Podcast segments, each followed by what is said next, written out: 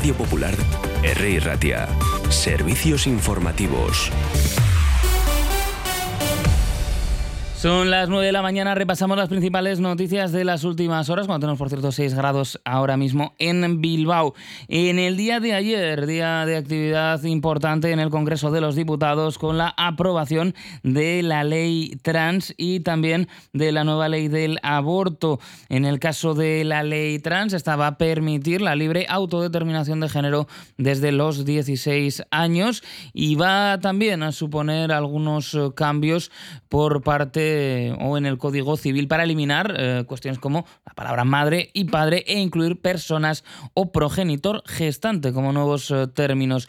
Desde colectivos eh, feministas, algunos de ellos los que se han opuesto a la ley, dice que van a trabajar para derogar la libre autodeterminación de género que recoge la ley. Y por otro lado hay otros colectivos trans que consideran que se ha quedado corta esta ley y que los cambios vienen vienen solo a nivel de registro. En lo que se refiere a la ley del aborto, se reforma definitivamente para eliminar el permiso paterno para los eh, para menores de 16 y 17 años. Era una de las cuestiones que había saltado a la palestra y entre lo que cambia también es que eh, se eliminan los tres días de reflexión y se garantiza que se pueda llevar a cabo en hospitales públicos, además de blindar el aborto frente a protocolos como aquel que generó una polémica tremenda, a pesar de que no estaba claro que llegase a existir en ningún momento en Castilla y León, la propuesta que había hecho el vicepresidente de la comunidad, García Gallardo uno de los nombres pujantes de Vox. Otras eh, cuestiones nos traen de vuelta a Euskadi, donde después de unas semanas de polémicas, en PNV y PSE acordaban ayer una enmienda sobre la acogida de refugiados, una enmienda que esperan sirva para superar diferencias y polémicas.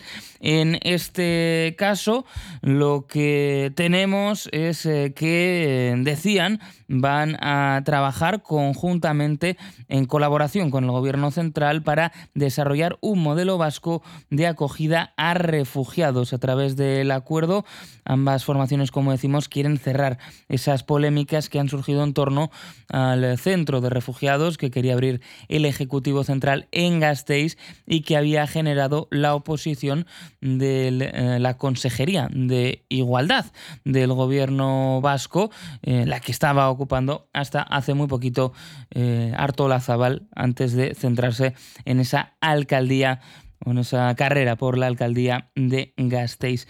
Por otro lado, siguiendo en Euskadi, eh, Idoya Mendía defendía ayer salarios dignos y apostaba por dejar atrás inercias e innovar para avanzar en un empleo de calidad.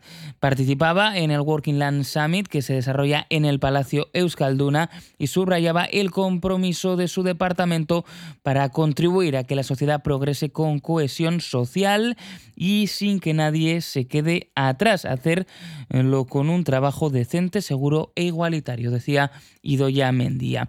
Y vamos a fijarnos eh, también en lo que nos deja a esta hora de la mañana la actualidad internacional.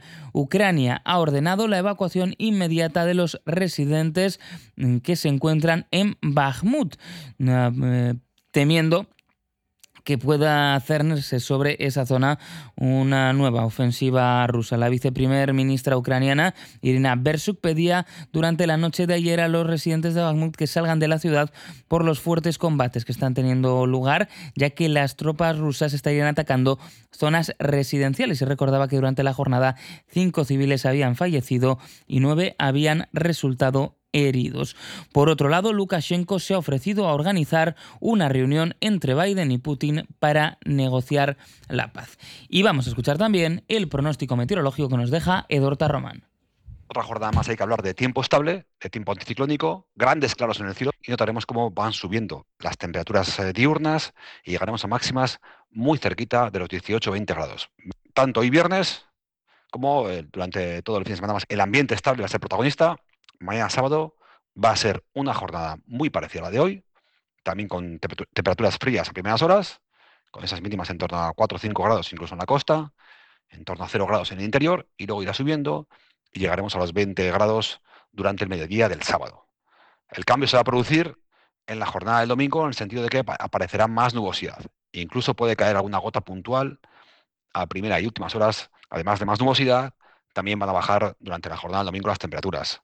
Pasaremos de los 20 grados que tenemos a mediodía del sábado y hoy viernes a los 15 grados que tendremos durante el mediodía del domingo. La situación seguirá siendo estable y como decíamos, eh, la semana que viene, sobre todo la parte final de la semana que viene, va a ser diferente a esta. Ya el ambiente invernal se irá afincando de nuevo aquí en, muchas zonas de la, península ibérica. Frío, lluvia y también probablemente nieve serán las claves a partir del 22-24 de febrero de este mes. BBVA patrocina la información bursátil que les ofrecemos a continuación. Con la app de BBVA tienes toda la información para decidir mejor en temas de inversión y ver a diario cómo evoluciona tu dinero. Nos fijamos en la situación de los mercados a esta hora de la mañana con IBEX que pincha y complica el pleno de subidas en la semana. Abre con caídas del 0,7% hasta los 9.261 puntos, con Ferrovial, Grifols y Amadeus liderando las caídas iniciales en el IBEX. ¿Y qué hago con la calefacción este invierno? Porque lo de que mi casa se parezca al Polo Norte no lo termino de ver. BBVA presenta su plan ahorro energético, con acompañamiento experto, gestión de subvenciones, financiación y consejos en la app. Calcula tu ahorro en bbva.es. BBVA creando oportunidades. En cuanto a las carreteras, a esta hora de la mañana en la red viaria de Vizcaya nos encontramos con una situación de tranquilidad, los viernes que a veces se prestan también a ello y ahora mismo el tráfico es fluido en toda la red principal. Tenemos 6 grados en Bilbao, enseguida llega la tertulia, más noticias a las 10 de la mañana.